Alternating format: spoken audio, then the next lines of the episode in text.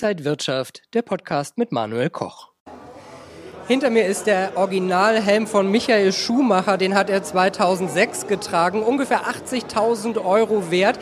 Das ist wahrscheinlich nicht im Budget von jedem Fan. Wer aber trotzdem Anteile haben möchte, der kann investieren über Timeless. Und wie das funktioniert, das bespreche ich jetzt mit dem Co-Founder und CEO von Timeless, Jan Karnert. Jan, schön, äh, dass wir hier äh, sein können und dass ihr diesen Helm hier auch habt, wenn ich Fan bin und in so einen Artikel investieren möchte. Wie funktioniert das? Man kann über unsere App 50 Euro in diesen Artikel investieren oder auch in ein Schriftschiff von Albert Einstein, Kunst, Sneaker oder auch Uhren. Was wir tun, wir demokratisieren eine Assetklasse, die gibt es schon sehr, sehr lange, aber bis jetzt konnten nur sehr reiche Leute rein investieren. Dafür sind wir angetreten, um das zu ändern. Sachwerte boomen ja generell. Was habt ihr alles oder was plant ihr auch noch alles, in das man investieren kann?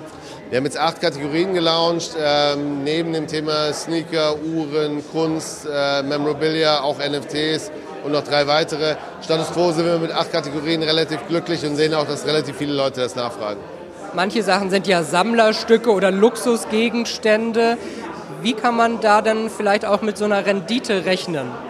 Das ist relativ schwierig natürlich bei sowas zu sehen. Rückwirkend kann man sich angucken, dass natürlich die richtigen Collectibles und gerade die richtigen Collectible-Klassen sehen wir mal die letzten zwölf Monate Uhren eine sehr, sehr starke Rendite gebracht haben. Ich glaube, das Wichtige ist der Auswahlprozess. Wir geben uns sehr viel Mühe beim Auswahlprozess zum Thema das Ganze sehr datentechnisch anzugehen. Wir fragen viele Experten dazu und hoffen damit unseren Nutzern auch dann eben dementsprechend die Collectibles zu, anzubieten, die dann auch eine sehr, sehr gute Rendite anbieten. Und es läuft ja über eure App, da kann man NFTs kaufen. Wie funktioniert das genau? Die App runterladen, sich registrieren, ähm, sich die Apps äh, bzw. die Collectibles anschauen, die dementsprechend verfügbar sind und dann kaufen. Also eigentlich ein relativ einfacher Prozess. Und ganz wichtig, man kann später auch traden. Also es gibt die Möglichkeit, später seine eigenen Anteile auch wieder an andere Nutzer zu verkaufen. Äh, somit ein Exchange für Collectibles, den wir bauen wollen. Braucht man irgendwelche anderen Apps, um NFTs zu kaufen? Entschuldigung? Braucht man irgendwelche anderen Apps noch, um die NFTs zu kaufen? Nein, braucht man nicht. Also äh, dementsprechend, man kann das alles über unsere App machen, kann natürlich die NFTs nur kaufen, die wir auch anbieten. Aber ähm, genau. Viele NFTs oder NFTs in, in, in generell sind ja auch eine Art neue Anlageklasse. Ich glaube, viele wissen vielleicht nicht so genau oder können noch nicht gar nicht so damit was anfangen. Gibt es da auch Risiken oder ist das im Prinzip, dass man einfach in einen Sachwert investiert? Ich glaube, im Vergleich zu allen anderen Anlageklassen, ob wir nun Kunst oder Uhren oder auch Fahrzeuge nehmen, ist NFTs mit Abstand die am stärksten mit Risiko belastete. Und auf der anderen Seite natürlich die, die sich halt auch am stärksten nach oben zum Teil bewegt oder auch nach unten.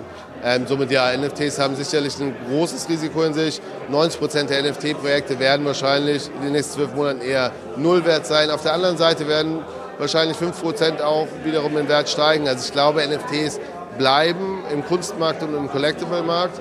Und somit ähm, ja, kann es auch eine interessante Anlage sein, die aber sicherlich mit vielen Risiken behaftet ist.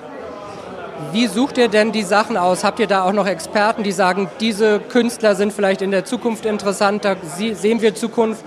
Genau, also wir haben ein großes Team an, Analysts, die das Ganze sehr numerisch machen, also wo wir uns das ganze Thema sehr stark von der Entwicklung über Zeit anschauen. Und auf der anderen Seite haben wir dann Experten, also sozusagen zuerst die Daten und dann die Experten, äh, wo wir uns sozusagen dann anschauen, was sind gute Collectibles, was hat Zeitgeist und was auf der anderen Seite auch wiederum in drei Jahren potenziell eine gute Rendite gebracht hat. Und dann überlegen wir uns, wo können wir potenziell ähm, so etwas herbekommen oder eben auch eine sehr gute Patek Philippe. Ihr wachst ja gerade stark. Was sind so eure Ziele? Gib uns vielleicht mal so einen Ausblick. Ich glaube, für uns ist wichtig, wir, wir planen, European Category Leader zu werden, also in Europa eigentlich dann die relevante Plattform dafür. Und da arbeiten wir gerade hart dran, wie man hoffentlich hier auch sieht. Super, sagt Jan Kahnert, der CEO und Co-Founder von Timeless. Wenn ihr Interesse habt, schaut mal auf die Webseite, schaut euch die Sachen an und äh, ja, Dankeschön fürs Interesse. Und wenn euch diese Sendung gefallen hat, dann abonniert gerne den Podcast von Inside Wirtschaft und gebt uns ein Like.